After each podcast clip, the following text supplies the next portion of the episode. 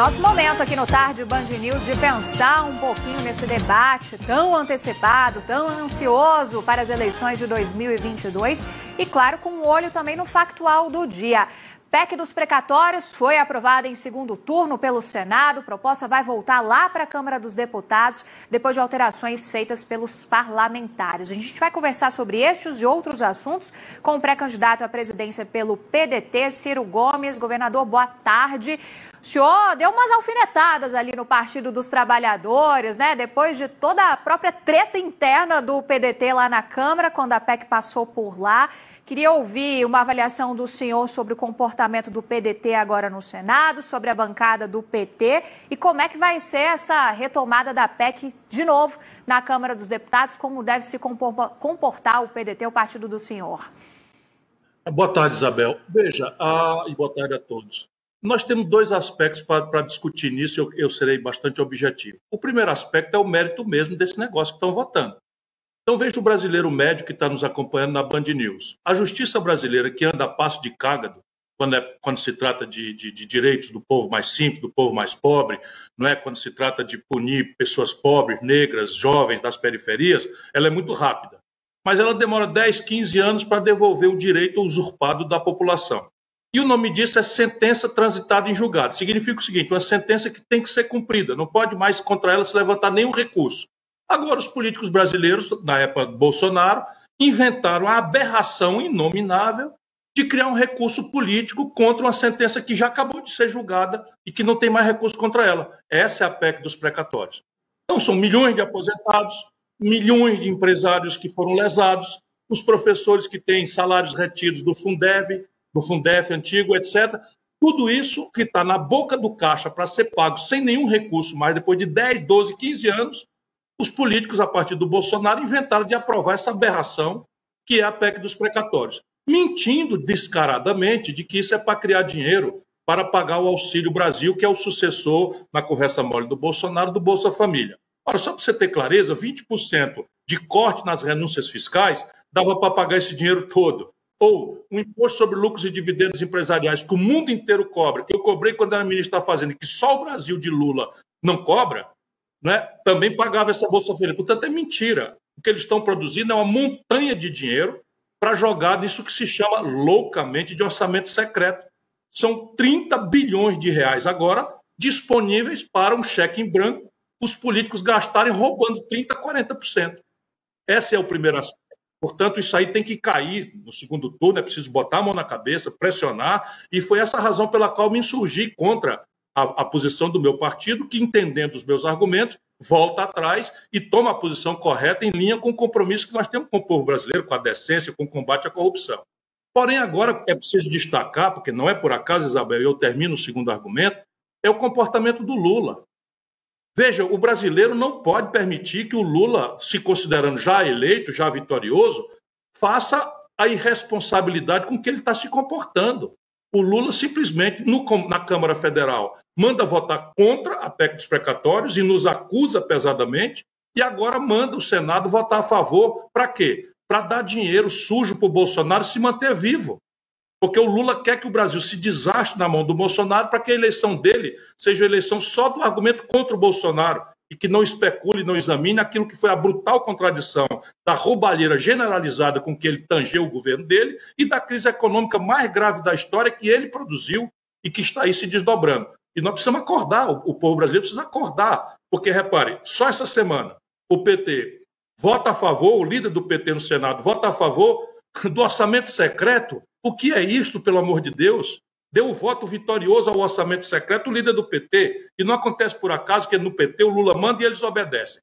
Isso, lamentavelmente, um grande partido com a história do PT virou isso, uma burocracia para dizer amém a todas as contradições, inclusive morais, do Lula, e isso o corrompeu completamente.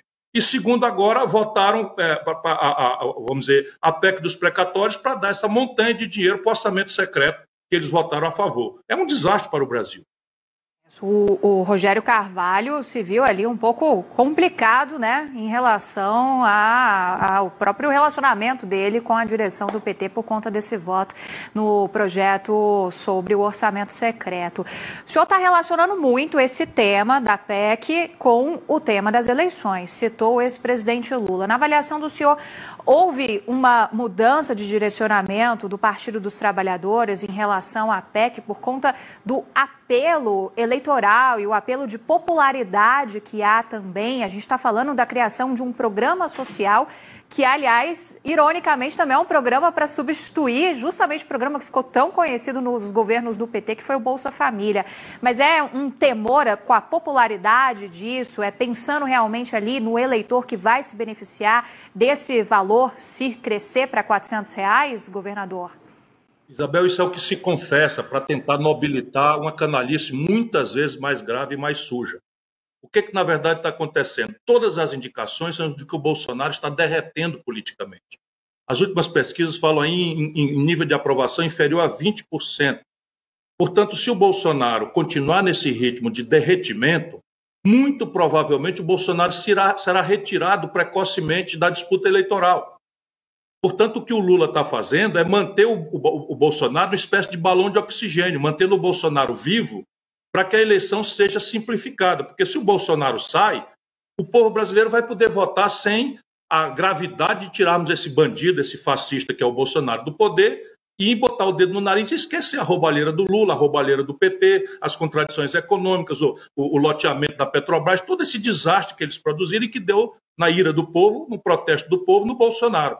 Pois não duvide que é isso que está acontecendo. O Lula sabotou quanto pôde o nosso esforço de uma ação comum pelo impeachment do Bolsonaro, eu mesmo fui agredido pelo, fisicamente pelo PT, pelo petismo, e o Lula disse que a agressão aconteceu porque eu teria dito alguma coisa que as pessoas não gostaram. Ou seja, para o Lula, vale a gente agredir fisicamente alguém que diga uma, alguma coisa que a gente não gosta. Porque o Lula perdeu qualquer escrúpulo. E eu conheço o Lula. Ele está apavorado com a possibilidade do Bolsonaro saindo do poder, a sucessão se reconfigurar e ele virar o alvo concreto daquilo que deve ser examinado. Não é? O que, é que ele andou fazendo no sábado passado e o que é que ele, aos 77 anos, não é? corrompido como se corrompeu, com as mesmas pessoas com quem ele andava, com as mesmas práticas com que ele, ele se desmoralizou e foi parar na cadeia, o que, é que ele está sinalizando para o futuro do país? Se isso for debate, ele morre. Por isso ele quer o Bolsonaro vivo, e o Bolsonaro está semi-morto e ele está metendo aí, com irresponsabilidade, porque o povo está sofrendo, é o velho PT do quanto pior melhor. Não duvide ninguém que é isso que está acontecendo.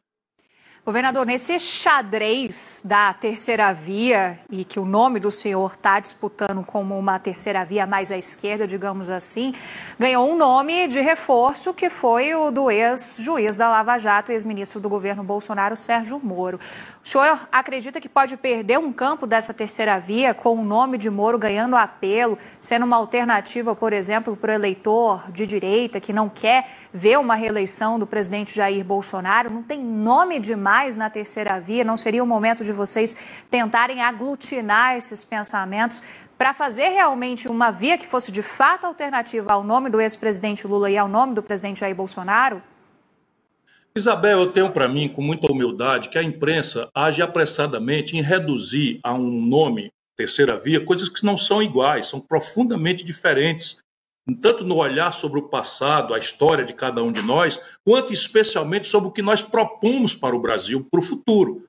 Eu não tenho nada a ver com essas viúvas do Bolsonaro. Se você olhar, o Sérgio Moro é um juiz politiqueiro que botou um político na cadeia e depois foi ser ministro do outro político que se elegeu porque ele tirou os direitos políticos do outro virou ministro, passou a mão, acobertou a ladroeira do Bolsonaro, da família do Bolsonaro, sabe, deixou o COAF ser desmoralizado, que é o mais importante órgão moderno de perseguição de lavagem de dinheiro para proteger o Bolsonaro, aceitou a promessa de uma vantagem devida, que é o como se chama corrupção passiva, quando aceitou ser ministro em troca de, um, de uma promessa de um cargo vitalício no Supremo Tribunal Federal. Enfim, uma viúva do Bolsonaro. O, o que é, vamos pedir com toda humildade ao povo brasileiro, Isabel.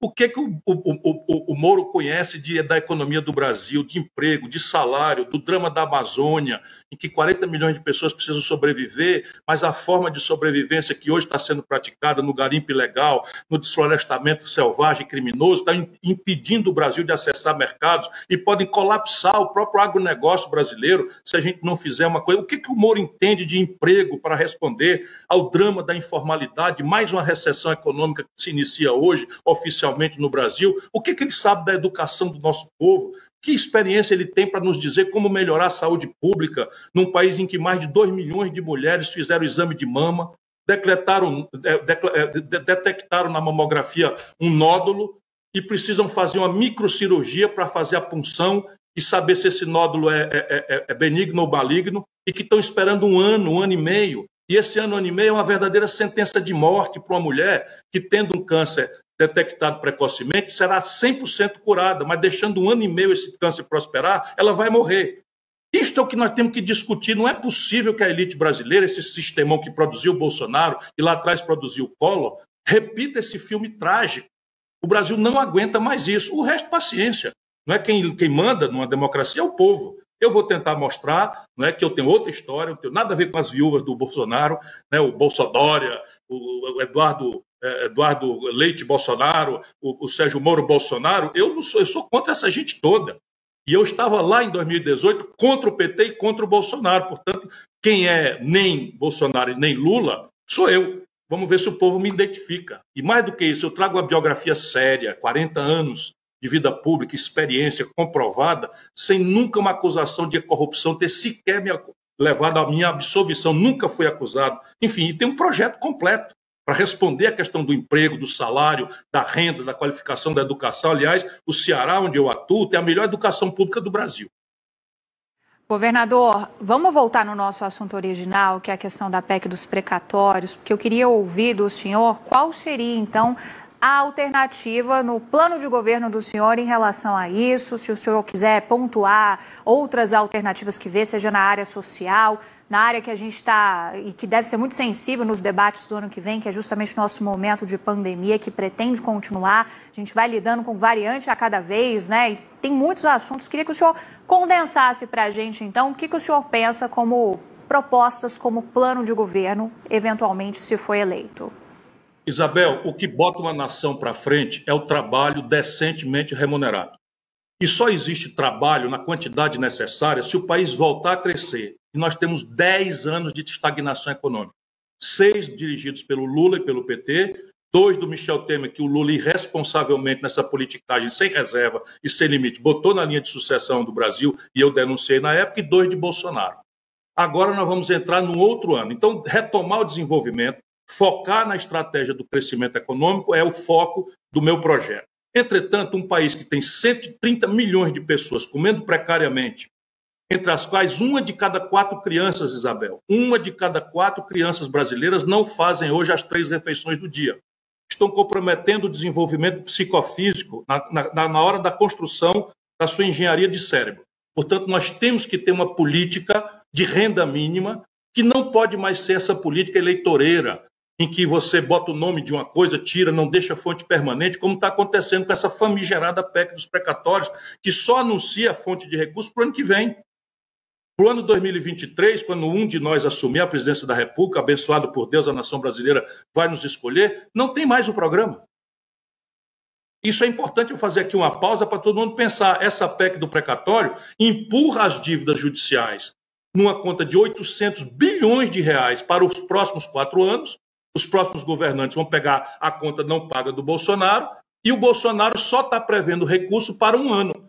E com a recessão econômica, a fome vai se agravar no Brasil, que já atinge abertamente 20 milhões de pessoas. Então é preciso criar um programa de renda mínima de cidadania. No meu programa, esse tem o nome Renda Mínima de Cidadania Eduardo Suplicy, porque é o brasileiro que mais obsessivamente tem lutado, dedicou a sua vida para construir isso. E quando eu menciono o nome dele, eu dou um lugar no Google para todo mundo pesquisar a diferença entre uma política de dia a dia, como é o Bolsa Família, que depende do governante do dia, e uma política constitucional de renda mínima de cidadania, com fontes estáveis e perenes de financiamento, independentemente do Chico, do Manel, do Partido Encarnado ou do Partido Verde. E isso, a fonte de financiamento, é basicamente aquilo que a humanidade que faz direito faz. Um tributo progressivo sobre as grandes fortunas, um tributo progressivo sobre as grandes heranças, um tributo progressivo sobre lucros e dividendos empresariais e uma maior progressividade no imposto de renda, de maneira a diminuir a tributação indireta sobre o consumo, que onera de forma pesada os mais pobres e faz do, paraíso, do Brasil um paraíso fiscal dos super ricos. Essa conta aqui, que mim está toda feita, ela, se você me permitir, está escrita num livro para a população brasileira poder julgar e examinar os detalhes e dá mais do que sobrado para você fazer com essas fontes que eu estou lhe falando. A gente terminar, a gente está com um tempo bem apertado, governador. Eu queria ouvir o senhor sobre a composição da eventual chapa.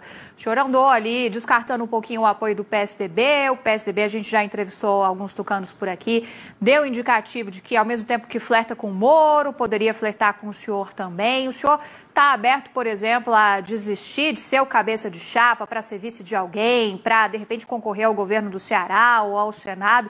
É uma opção nesse momento? Não, veja, eu antes queria muito ser presidente do Brasil, porque eu tenho um sonho de apresentar ao país um projeto novo que me projetará para a história.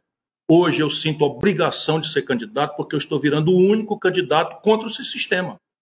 Um sistema calhorda, que, que faz com que o país produza milhões de desempregados, 40 de cada 100 trabalhadores na mais selvagem informalidade, enquanto os políticos fazem esse banquete de alienação e responsabilidade de ladroeiro em Brasília. Portanto, eu sou candidato por cima de pó e de lata e o sistema vai ter que me engolir, como diria o velho, diria o velho Lobo Zagalo. Ciro Gomes, pré-candidato então pelo PDT, a gente espera conversar com o senhor mais vezes. É a eleição mais ansiosa de todas, né? Ano que vem vai ter muito bate-papo, com certeza, por aqui com o senhor e todos os candidatos à presidência da República. Até uma próxima, boa tarde. Muito obrigado, boa tarde. Ou o Brasil muda ou se acaba como nação. Pode acreditar nisso. Muito obrigada.